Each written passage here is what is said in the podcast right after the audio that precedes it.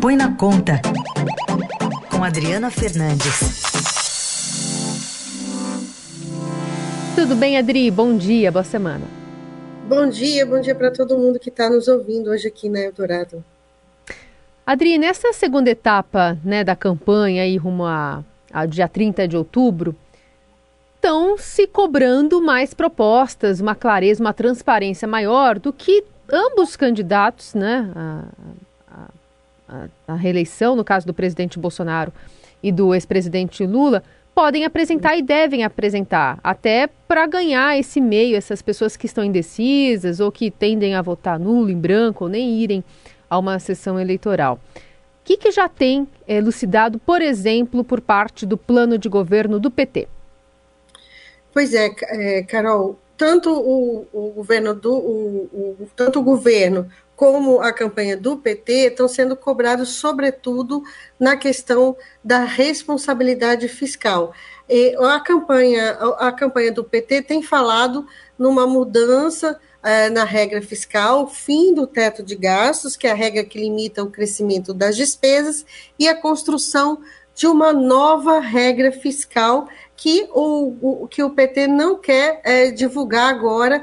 A mesma coisa acontece com o, o, com o governo uh, Bolsonaro. Tanto Paulo Guedes também já disse que vai, uh, que vai ser preciso mudar a regra uh, de controle de gastos para abrir espaço para comple completar o financiar esse, esses gastos que foram já contratados para 2023.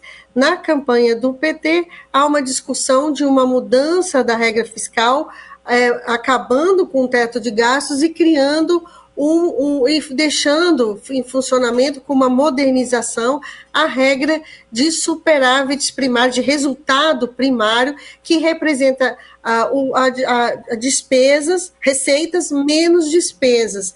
Essa, essa é uma regra mais simples, ela está em vigor junto com o teto. No caso, o que o, o PT está discutindo é uma banda, é, se a, uma banda para flutuar essa, esse resultado primário. Em casos uh, de, de, economia uh, em, em, a demanda, a atividade econômica em queda, essa haveria mais espaço para uma meta uh, menor ou até mesmo um déficit fiscal e o contrário também. Se a economia estiver crescendo mais de forma mais acelerada, poderá se fazer um esforço fiscal, uma economia maior. É isso que está em discussão na equipe econômica ou na equipe econômica do presidente Lula, ou também é, criar uma regra é, de controle de gastos. O Adri, no como, primeiro. Oi. Não, como se uma, uma regra é, na linha do que, do que é o teto. Tá certo. É, é, num primeiro momento, quando a gente teve o resultado de que haveria segundo turno, teve lá, um, acho que um certo otimismo no mercado. O mercado ficou satisfeito ali, melhor ter segundo turno para a gente entender as propostas. É, esse otimismo pode se desfazer com essa falta de definição das duas equipes? Olha, o mercado ele está pressionando, ele, ele todo, toda eleição ele pressiona, mas na, na campanha do PT há uma discussão é, de que uh, só o PT, só o Lula, que já foi presidente em dois mandatos, está sendo cobrado. E, e Paulo Guedes e Bolsonaro não estariam sendo cobrados, embora tenham adotados, adotado nos últimos, uh, nos últimos meses, nos últimos dois anos, uma série de medidas de aumento de gastos justamente visando a eleição, fazendo o que uh, se chama de populismo fiscal. Então, é, o que se viu ah, nas últimas, nos últimos dias é o movimento da campanha de mostrar, olha, estão cobrando da gente, mas tem que cobrar também ah, do governo Bolsonaro, que foi quem furou o teto de gastos ah, mais vezes e eh, está tendo que toda semana aumentando eh, as medidas eleitoreiras. Pois é, Adri, o que, que de fato é, a gente pode acreditar que vá sair né, por pressão da população? Ou, de fato, as campanhas vão ignorar essa pressão que vem do eleitor e vem do mercado, que vem de empresários, falando reiteradamente em entrevistas sobre alguma âncora fiscal, por exemplo? Olha, esse é difícil saber se, se, o, se o PT, o PT está resistindo a divulgar é, uma, regra, uma regra fiscal, e o governo também. O governo Bolsonaro tem uma discussão interna na área econômica de duas é, mudanças de regra fiscal, de duas regras de fiscal, também está dividida, e é, eu acredito que nenhum nem outro vão realmente detalhar é, o que será o que será feito é, pelo caso cada um ganhe a eleição no próximo no segundo turno. Então agora quando a gente vê a equipe econômica toda ali do Fernando Henrique apoiando Lula, quer dizer, os criadores do Plano Real declarando voto em Lula, isso dá uma indicação, cria algum vínculo, alguma obrigação na sua avaliação? O Heisen, é importante, eu acho que as poucas pessoas estão percebendo que os quatro economistas, né, que são estelares, né, na, na no quadro econômico brasileiro, dentro da academia, dentro uh, da política, da história da política econômica, Armínio Fraga, Pedro Malan, Edmar Baixa, e aí... É, Pércio Arida. A Pércio Arida, eles, eles fizeram um apoio ao, a Lula é, sem saber, sem, é, sem saber o que vai ser a política econômica. Isso, é, isso precisa ficar, ficar claro, que embora esteja adotando essas, essas, essas cobranças, tenham feito essas cobranças, eles, eles fizeram esse apoio, foram todos muito criticados pelo PT, quando uh, estiveram em cargos uh, aqui em Brasília, é, e, e, eles fizeram esse apoio sem saber o que vai ser a política econômica.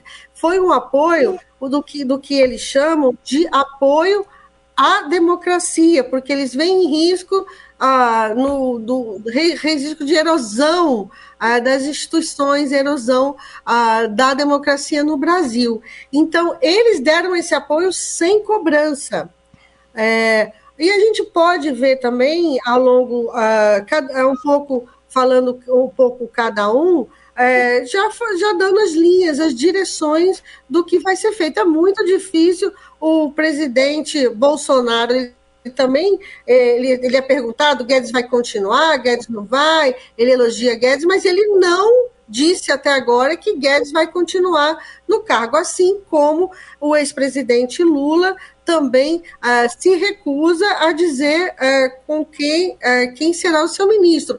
E eu, eu, eu, particularmente, acho que mais importante do que, do, que é, do que essa discussão é ter um debate econômico em si, né, que a gente possa, nas próximas semanas, é, ter um debate econômico do que, que é bom para o Brasil. O que a gente está vendo não é isso, pelo contrário, a gente está vendo um monte de fake news de um lado, né? Eu, eu já ouvi até informações de que o de que a, a, de que a Lula, se eleito, vai acabar com o benefício de prestação continuada para deficientes físicos, quer dizer, um benefício previsto na Constituição, é, não, não, é, são fake news desse, desse calibre.